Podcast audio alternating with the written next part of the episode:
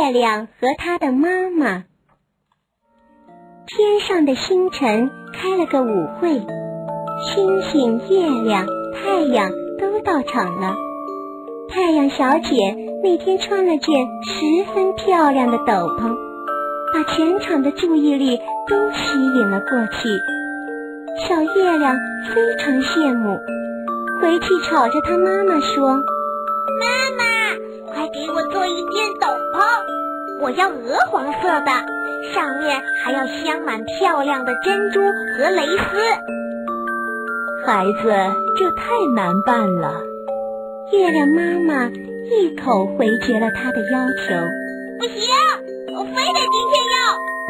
小月亮一点都不肯让步，眼泪像断线的珍珠一样不断滑落，硬是要妈妈给她做一件新爆棚。孩子，你得搞清楚，我们月亮是变来变去的，每逢初一。我们就变成新月，十五、十六就变成满月。有时候既不是新月，又不是满月。你说我怎样才能帮你做得合身呢？